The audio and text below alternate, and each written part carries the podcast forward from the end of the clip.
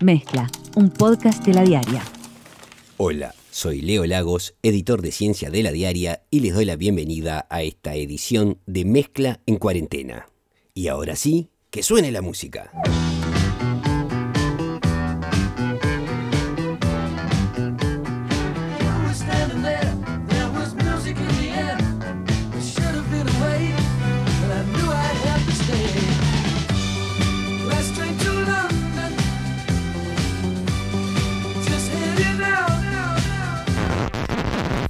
Bueno, la verdad que excede las capacidades de un editor de ciencia de un diario entender por qué en esa fiesta tan uruguaya que es la noche de la nostalgia, todo el mundo tiene nostalgia de la música comercial que sonaba en los años 70, cuando la mayoría de las personas ni fueron jóvenes ni bailaron esa música. Es difícil tener nostalgia de algo que uno no vivió, pero no entremos en ese terreno que es bastante escabroso y sí abordemos el tema de la noche de la nostalgia desde la perspectiva de este nuevo virus que anda circulando entre nosotros y que nos obliga a cambiar el comportamiento. El lunes pasado, al salir de la torre ejecutiva de un encuentro con el presidente Luis Lacalle Pou, el director del GACH, Rafael Radi, hizo declaraciones sobre esta tradicional fiesta bailable de nuestro país.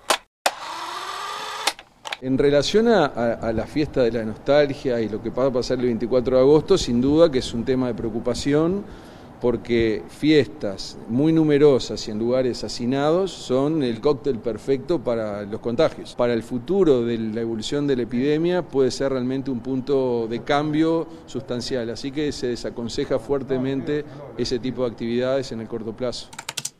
También se expresó sobre esta tradicional fiesta bailable el ministro de Salud, Daniel Salinas, que dijo lo siguiente. Yo diría que lo sensato y lo razonable es que este año pasemos de la noche de la nostalgia y tengamos nostalgia de la noche de la nostalgia. Bien, tanto Rafael Radi, del Grupo Asesor Científico Honorario, como el ministro de Salud, Daniel Salinas, no estaría recomendando ni la realización de fiestas multitudinarias la próxima noche del 24 de agosto, ni tampoco la concurrencia de las personas a esas fiestas donde estarían hacinadas. Aquí a lo que se está apelando es a cierta racionalidad. Y permítaseme esta pequeña observación. Pero Noche de la Nostalgia y racionalidad son dos cosas que nunca van de la mano.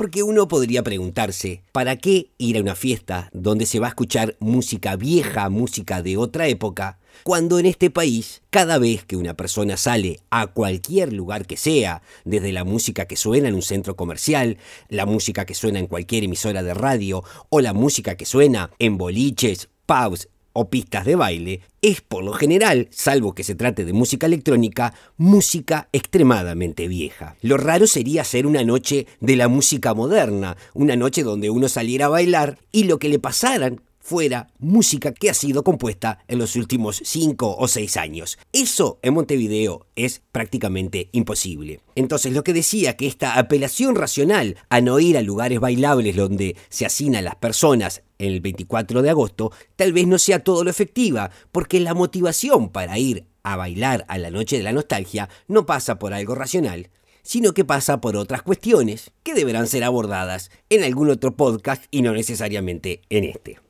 Ahora, ¿cuál es el problema de que haya fiestas de la noche de la nostalgia, donde mucha gente permanezca bailando durante varias horas en lugares que obviamente no estarán bien ventilados, porque por lo general en agosto las noches en Uruguay son bastante frías, por lo que estas fiestas se realizan en lugares cerrados. ¿Cuál podría ser entonces el problema de estas fiestas multitudinarias en lugares cerrados? El ministro Salinas lo explica así. Porque se ha demostrado que hay un gran contagio dentro de ámbitos cerrados. Y en la noche de nostalgia nadie va a pedir que se mantenga el distanciamiento físico-social porque es imposible. Bien, aquí habría que hacer una precisión. No es que hay un gran contagio en ámbitos cerrados, sino que algo bastante parecido, pero que no es lo mismo, la mayor parte de los contagios de COVID-19 en nuestro país y en casi todos los países del mundo se dieron en lugares cerrados. Pero una cosa no es lo mismo que la otra. No es que haya grandes contagios en lugares cerrados, sino que la mayoría de los contagios se dan en lugares cerrados donde hay muchas personas que permanecen juntas durante un periodo prolongado de tiempo. En este sentido, las fiestas incluida la fiesta de la noche y la nostalgia, sería un lugar bastante propicio para que, de haber personas enfermas con COVID-19, se produjeran los contagios. Pero el asunto no pasa solamente por eso. Eso no es lo grave y uno podría pensar, bueno, uno sale a bailar, se producirán 10 o 15 casos, y como hemos visto aquí, son muy pocas las personas que mueren por coronavirus, y uno podría llegar a pensar que bueno, que 20 casos más o 20 casos menos, dada la situación de aparente control que tenemos en nuestro país, no sería algo demasiado grave. Y aquí es cuando llegamos al verdadero problema de las fiestas que puedan realizarse el 24 de agosto. Primero, porque no será una única fiesta donde se producirán a lo sumo unos 20 contagios, 30 contagios, sino que en primer lugar la tradición del 24 de agosto implica que haya muchas fiestas desarrollándose en muchas partes de todo el territorio del país. Entonces aquí el efecto que podría llegar a causarse es bastante mayor. Pero hay un problema adicional y sobre ese problema sí habló Rafael Radi. Lo escuchamos.